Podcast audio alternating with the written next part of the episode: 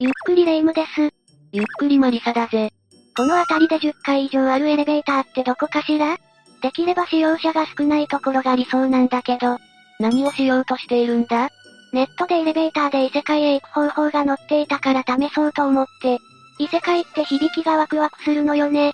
それ、帰り方まで乗っていたのか？は、乗ってなかったわ。それじゃあ異世界へ行っても帰ってこられないな。それに世の中には乗ってはいけないエレベーターが存在するんだ。だからエレベーターで遊ぶのはやめた方がいいぜ。どんなエレベーターがあるの？それじゃあ今回は絶対に乗ってはいけない恐ろしいエレベーターについて紹介するぜ。それではスタートだ。まずは第5位から紹介していこう。第5位は、勝手に動くエレベーターだ。勝手に動くってどういうこと？これは築30年のマンションに設置されているエレベーターの話だ。マンションは8階建てで A さんは6階に住んでいた。結構古いマンションなのね。築年数は古いが、家賃が安いし近くにコンビニもあるので気に入っていたそうだ。その日、A さんはいつも通りの時間に仕事を終えて帰宅し、エレベーターに乗り込んだ。そして自室のある6階ボタンを押し、エレベーターが上昇し始めた。ほうほう。すると突然、屋上行きのボタンがパッと点灯したんだ。A さんはこのマンションの屋上に出入りしたことがなかったので、屋上にも行けるのかと思いつつ、6階で降りた。確かに、マンションの屋上に行くことってあまりないわね。それ以降、同じ出来事に何度か遭遇したので、今度屋上に行ってみようかな、誰がいるんだろうと友達に話したんだ。すると友達はこう言った。エレベーターの中でボタンが点灯するってことは、エレベーター内に人がいるってことじゃない？じゃあ、本当だわ。気がつかなかったわ。友人の言う通り、屋上からエレベーターのボタンを押しても、エレベーター内のボタンが点灯することはない。エレベーター内のボタンが点灯するのは、直接エレベーター内でボタンを押した時だけだ。それを聞いた A さんは、次に同じことがあったら、6階で降りる寸前に後ろを確認してみようと思った。A さんのメンタルは鋼でできてるのかな？そのチャンスは思っていたより早く訪れた。A さんはエレベーターから降りる瞬間に、横目でそっと後ろの方を見た。すると、エレベーター内に見知らぬ老婆の姿が見えた。さっきまで A さん一人しかエレベーター内にはいなかったはずなのに。A さん逃げてえ？えだが、振り返ってみると誰もいない。不思議に思いつつ、数日後にもう一度見てみたんだ。すると今度はスーツを着た男性の姿が、さすがに気味が悪くなり、A さんは知人から霊感のある人を紹介してもらった。事故物件だったの？いや、事故物件ではないが、この場所が霊道になっているそうだ。霊の通り道だったのね。霊はエレベーターに乗り込み8階以上を目指す。このマンション8階よね？ああ。だから8階以上はあの世ってことになるぜ。波長があったり、気に入られるとそのまま一緒に8階以上に行くかもしれない。だからエレベーターは使用しない方がいい。と助言された。幽霊も階段で上を目指すのは疲れるのかしら？A さんは言われた通り、エレベーターを使用するのをやめた。それから3年後、このマンションに住む60代の女性が行方不明になり今も見つかっていない。A さんは8階以上に連れて行かれたのではないかと考えているらしい。A さん、エレベーターに乗るのをやめてよかったわね。そうだな。だが A さんはトータル4年間、6階まで階段を使ったおかげで足がムキムキになったそうだぜ。健康的で何よりね。第4位は、急上昇するエレベーターだ。ワイヤーが切れて落下したって事故なら聞いたことがあるけど、逆パターンなのね。これは中国の高層マンションのエレベーターで起こったことだ。2021年5月25日にマンションの住人が、エレベーターに乗った。すると、エレベーターが突然地下1階と1階の間で停止してしまったんだ。エレベーターに乗ってすぐに異変が起こったのね。住人は友人に助けを求め、友人は修理業者を呼び修理業者が来た。ところが、作業の途中で突然エレベーターが最上階の30階まであっという間に急上昇した。1階から30階まで一気に上がったの？住人は大丈夫だったの？エレベーターは最上階まで上昇して天井に激突し、衝撃で中の住人は亡くなったぜ。ものすごい速度で急上昇したのね。しかもこのエレベーターは、事故から2日後の25日と26日にまた故障が発生したそうだ。そんな事故があったエレベーターにはもう乗りたくないわ。そうだよな。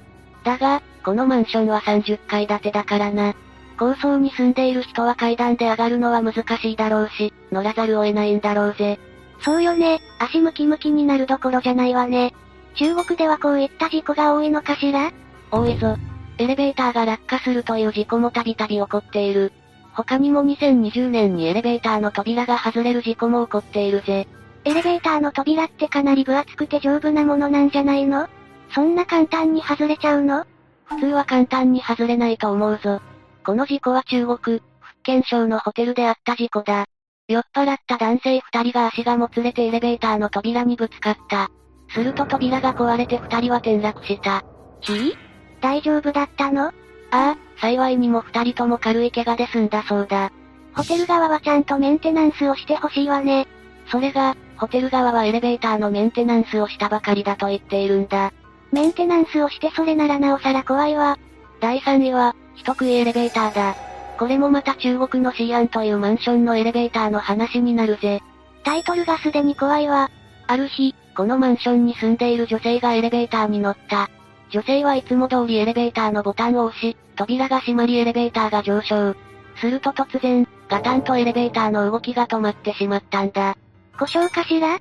故障の方がまだマシだったかもしれないな。エレベーターが突然止まった理由は、このエレベーターの整備担当者がエレベーターの電源を切ったからなんだ。もちろん、この整備担当者は中に人がいるなんて考えてもいなかった。だから、女性を閉じ込めようと狙ってやったわけではないぜ。女性はいつ救助されたの ?30 日後だ。はぁ、あ、女性は約1ヶ月もの間、エレベーター内に閉じ込められ命を落とした。亡くなった原因は餓死だそうだ。長すぎよ。どうしてそんなに長期間気がつかなかったのよ。女性が閉じ込められてから発見されるまでの間、春節があったんだ。だから作業員も長期休暇中で、発見が遅れたそうだぜ。すぐそこに自分の家があるのに、こんなところに30日も閉じ込められるなんて、あんまりだわ。女性が亡くなっていたエレベーター内は引っかき傷だらけで、それはひどい状態だったそうだ。どうにかして外に出ようと頑張っていたんでしょうね。ああ。亡くなった女性の手はそのせいで変形していたそうだからな。女性がいなくなったことに誰か気がつかなかったのかしら？この女性は離婚して一人暮らしをしていたんだ。精神状態がやや不安定だったため、近所付き合いもなかった。そういった事情もあり、長期間帰宅していないことに気づいてもらえなかったんだろう。でも、エレベーター内で大声を出せばさすがに誰か気がつくんじゃないの？それが奇妙なことに、なぜかエレベーターの中からは何の音も聞こえなかったらしいぜ。1月30日に作業員の元にエレベーターが故障したようだと連絡があった。その際、作業員が一度エレベーターの扉を叩いているが、その時も何の反応がなかった。結局、春節の長期休みのせいで専門の修理業者を呼ぶことができないため、女性が発見されるまでの間、もう一機のエレベーターを動かして作業員は帰ったんだ。不思議な話よね。一体エレベーターの中で何が起こっていたのかしら。ちなみにそのエレベーターは人食いエレベーターと呼ばれているぜ。火食べないでいい。第2位は、怪奇現象が多発するエレベーターだぜ。これはタイ、バンコク市内のタンマサート大学にあるエレベーターだ。大学内に心霊スポットがあるとか怖すぎるわ。タンマサート大学は1934年に創設された歴史ある学校だぜ。手腕元首相をはじめ、多くの著名人を輩出している国立大学なんだ。そんな歴史ある立派な学校のエレベーターが、なぜ乗ってはいけないエレベーターなの ?1976 年10月6日、独裁政権に抗議するため、民主化要求と政治犯の解放を求めて学生らがタンマサート大学校内に集まり、クーデターを起こした。参加者は一般市民を含めると40万人にも達し、政府側が要求を飲んだ。これにより学生センターはデモ集団に解散を呼びかけたぜ。ほうほう。ところが一部の勢力は解散せず、それどころか王宮へのデモを進めてしまった。雲行きが怪しくなってきたわね。ああ。その結果、国境警備隊や首都警察が出動。校内で銃撃戦が始まり、46名の犠牲者と167名の負傷者が出てしまったぜ。そんな大変な事件があったのね。校内はパニック状態に陥り、多くの生徒がエレベーター内へ避難しようと押しかけた。でもエレベーターってそんなに大勢の人が乗れるスペースはないわよねその通りだぜ。だから扉が閉まらず、軍隊に見つかりエレベーター内に避難していた学生は一人残らず銃で撃たれなくなった。まさに地獄絵図ね。多くの学生がエレベーター内で銃で撃たれて亡くなったため、エレベーター内は多くの血が流れ、事件をいくら清掃しても消えない血痕が残ったんだ。血痕を見て、事件を思い出してしまう学生も多いでしょうね。ああ。だから大学側はどうにか血痕を隠そうと考えた。そして思いついた対策が、上から赤く塗装してしまうことだった。同じような色にしちゃえば目立たないだろうって思ったのね。結婚は目立たないかもしれないけど、今度はエレベーター全体が目立ちすぎよね。それに赤いエレベーターなんて逆に不気味だわ。実際学生たちにリフトでん、赤いエレベーターと呼ばれ、気味悪がられていたそうだぜ。今も使われているの？それが、その後エレベーター内で怪奇現象に襲われる学生や教授が頻繁に現れたんだ。その怪奇現象というのが、突然喉が締め付けられる。エレベーター内に設置されている鏡に黒い影が見える。エレベーター内になぜか真新しい血痕がある。うわわわわ。今度から私、エレベーター内の鏡見れないわ。こういった現象が頻繁に起こることと、エレベーター自体も老朽化していることもあり、エレベーターは大学側が撤去した。だが、多くの若者の命が奪われた場所だ。この事件を後世に伝えるため、大学は真っ赤なエレベーターの扉を文化学部が保管することにした。そうね、絶対に忘れてはいけない事件だものね。第1位は、不審な行動をとる女性だ。エレベーターの中で変な行動をとっている女性がいたの？その通りだぜ。このエレベーターは、アメリカ、ロサンゼルスにあるセシルホテルのエレベーターだ。海外のホテルで何があったの？セシルホテルに宿泊していたエリサラムという女性がこのホテルで亡くなっているのが発見されたぜ。そして、彼女がエレベーターに乗り込んだ際、不可解な行動をとっている様子が監視カメラに記録されていた。不可解な行動？ああ。検索すれば今でもその映像を見ることができるぜ。その映像は、彼女が亡くなる5日前のものだ。ラムはホテルのエレベーターから出たり入ったりを繰り返していた。さらに、映像には映っていないが誰かと話しているような素振りだったり、突然エレベーターに入り身を隠すような行動をとった。誰かに追われていたのかしら？いや、映像にはラム以外の人間は映っていない。結局、エレベーターの扉が閉まらなかったため、ラムはエレベーターを降り彼女の映像はここまで。その後彼女は失踪したんだ。この映像はネットで瞬く間に拡散され、話題になった。エレベーターが故障して動かなかったから、ラムはうろうろしていただけなんじゃないか？と言われているが、超常現象に巻き込まれたのではないかと考える人も多いぜ。ほんと、変な行動をとっているわね。見えない何かから逃げているようだわ。ラムが失踪して数日後、セシルホテルの宿泊者から水が濁っている。水から変な匂いがするし、味もおかしいというクレームが相次いだ。今度は水道の故障？ホテルの管理者が貯水タンクを確認するため屋上へ上がった。